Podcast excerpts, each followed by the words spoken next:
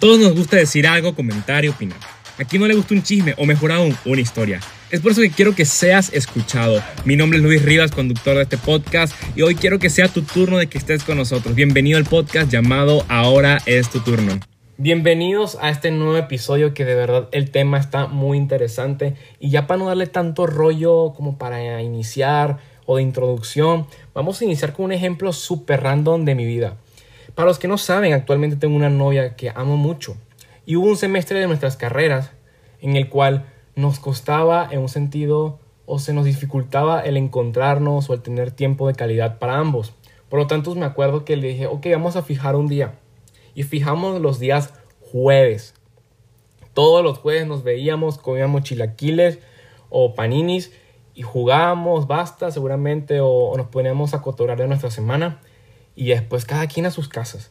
Pero me acuerdo que siempre esperaba los lunes, o sea, los lunes siempre me acuerdo, ya faltan tres días, los martes ya faltan dos días, los miércoles falta un día, ya cuando era el mero jueves literalmente no le prestaba atención a mis clases porque estaba mi atención de ya la voy a ver. Por lo tanto, ¿a qué me quiero relacionar con este ejemplo? Y fue que en mis redes sociales del podcast hicimos una pregunta a las personas de qué es lo que más anhelas o esperas tú en tu vida. Unas personas contestaron salir de la pandemia, otros contestaron irme de viaje, otros me quiero ir de Navidad, perdón, que me quiero ir de Navidad, quiero estar en Navidad con mi familia para poder disfrutar, etc. Por lo tanto, hoy te vengo a decir que hoy estamos viviendo un tiempo de espera.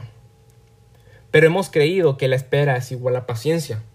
Y es muy cierto, porque estamos en esta espera en nuestras casas con nuestras familias, con nuestros seres más queridos, y como nos vemos con esas personas todos los días, en un sentido ya va a haber momentos donde hay mucho roce y ya odias a las personas con quien vives y sientes que tu paciencia ha aumentado porque ya los estás aguantando ya después de seis meses de pandemia.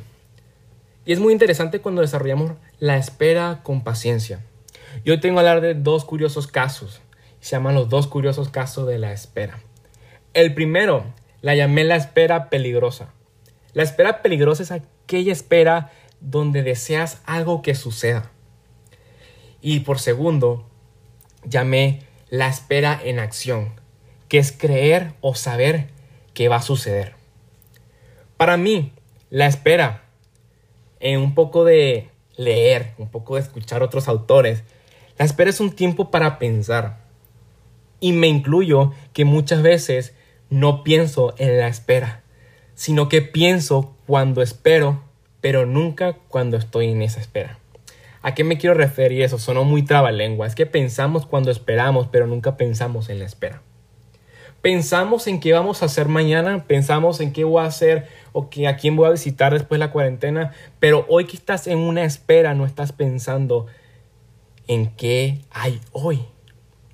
La humanidad, según un autor español, decía de que estamos en un tren que mientras esperamos jugamos a las cartas y decimos vamos a ver qué pasa. Es una posición muy cómoda el que nos recitaba ese autor. Y es por eso que hoy tengo que hablar sobre la primera espera. Es la espera peligrosa. Es desear algo que suceda. Y vamos a hablar una historia cuando yo era pequeño. Tenía como 7 años, 8 años, estaba cursando primero de primaria. Y yo cumplo el 3 de marzo, por lo tanto siempre, cuando ya llegaba marzo o febrero, ya falta poco para mi cumpleaños. Porque ya quería que mis tías me regalaran cosas increíbles, dinero, ropa, juguetes. Y así vivía todo mi día pensando en qué me iban a regalar.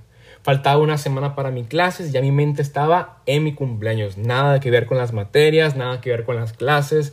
Por lo tanto, mi vida, perdón, mi día se me iba en eso.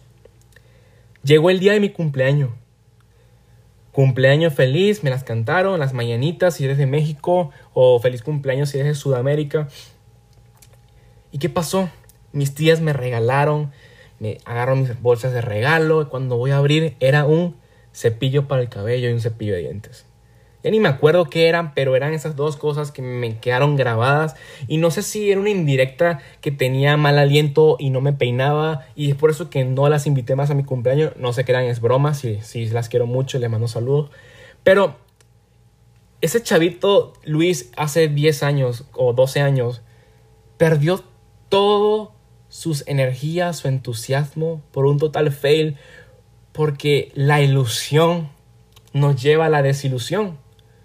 Cuando ponemos la expectativa en algo y no la cumplen, caemos en una desilusión que duele y que te hunde. Y esta espera va mucho para las personas que les gusta soñar, que son muy soñadoras y me incluyo, me encanta soñar.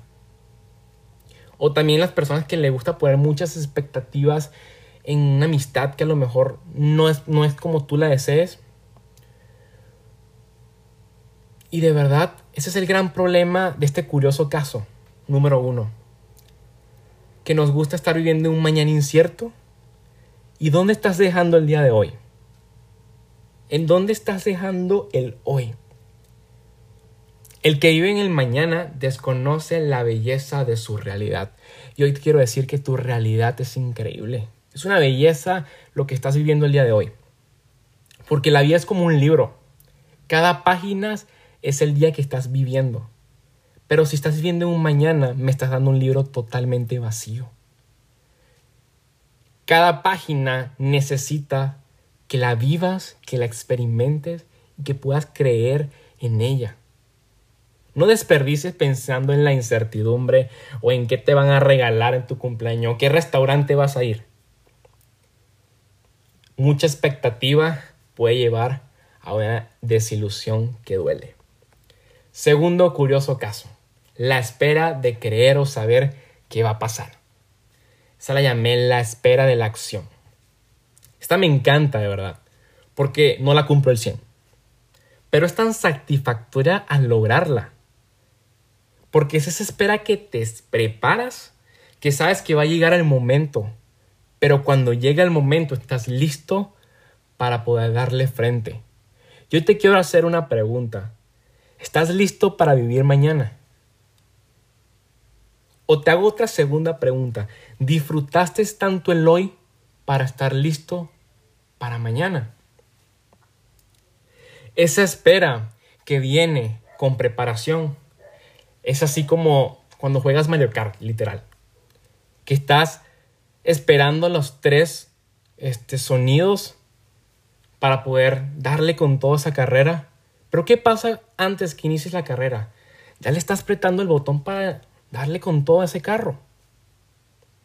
O cuando estás jugando un partido de béisbol o lo estás viendo, el pitcher está preparando para lanzar una bola. Pero en este caso tú eres el que está en el bat. Necesitas meterle un jonrón porque estás esperando esa bola y esa bola se llama el hoy. Esa carrera se llama el hoy. Esa es la espera más chida de verdad. Porque ya estabas preparado, ya estabas listo, ya estabas atento para ganar a lo que se está viniendo enfrente. Actualmente como jóvenes, como sociedad, estamos viviendo una espera en casa. Pero es curiosa la decisión que decidamos tomar. Si es prepararnos para lo que viene o simplemente imaginar un futuro incierto que de verdad puede pasar, pero yo prefiero prepararme para lo que viene. Está bien que pienses, está bien que sueñes, pero de verdad no tengo que esperar a ver a una persona para decirle que la amo. No tengo que esperar Navidad para sentir unidad con mi familia. No tengo que esperar las clases en líneas que se acaben para ser mejor estudiante. No tengo que esperar graduarme para vivir mi profesión. Si ya sabes que eso va a pasar y va a suceder, puedes ir hoy viviéndolo. Porque hay que dejar de mantener una espera y empezar a hacer una espera en acción. Hoy puedes ir viviendo cada una de esas cosas. Hoy puedes decirle a tu familia, hey, te quiero demasiado. Quiero poder pasar más tiempo con ustedes sin esperar estar con Navidad. Hoy le puedes escribir a esa persona que de verdad quieres mucho y decirle, oye, tal vez no te puedo dar un abrazo ahorita, pero quiero decirte todo lo que siento cuando te veo. No tengo que esperar que las clases en línea se acaben cuando hoy puedes seguir sacando 100 en la universidad y ya cuando estés en presencial sigues rompiéndola. No tienes que esperar a tener un título en tu mano para poder vivir tu historia. Hace un par de días leí un escrito de una autora muy famosa aquí de Monterrey. Y decía, estás exactamente donde debes estar. Hoy estás en el lugar indicado. Hoy estás viviendo los momentos indicados. A lo mejor no es el momento que deseaba, todo increíble, ahorita en Playa del Carmen o en Quintana Roo. A lo mejor estás en tu casa, pero estás viviendo el momento indicado. No anheles un futuro incierto, incierto. No pretendas jugar las cartas en el tren y esperar a ver que todo pase. Cuando fuiste diseñado para vivir el hoy, para disfrutarlo, para apreciar todo este viaje. Los seres humanos somos los seres más curiosos del mundo. Ni nosotros mismos nos entendemos. Sin embargo, tenemos dos curiosos casos de la espera. Y decidimos si vamos a esperar, pero actuando de una vez, o vamos a esperar sentados en el tren a ver qué llega. Fue un honor estar contigo aquí. Piénsalo, medítalo. Hasta yo mismo lo voy a hacer, porque a veces fallo. Eso fue todo por hoy. Gracias por estar con nosotros.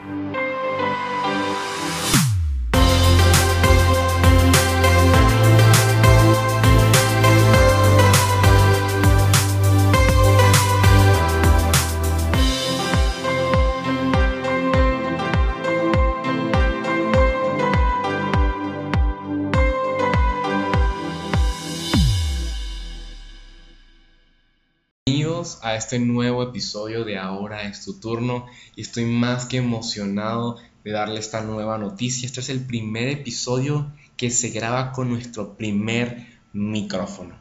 Así es, antes lo grababa con notas de voces de un iPad, hoy estamos grabando con nuestro primer micrófono después de ocho meses y es un claro, ¡ah!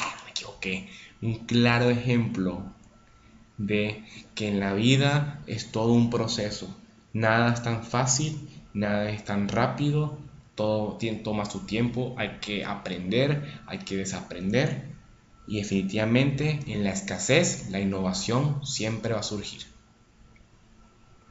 Gracias.